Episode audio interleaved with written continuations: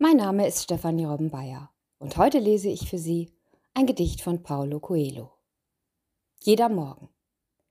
Jeder Morgen trägt eine verborgene Segnung in sich, die nur an diesem Tag wirksam ist und nicht aufbewahrt oder wieder benutzt werden kann.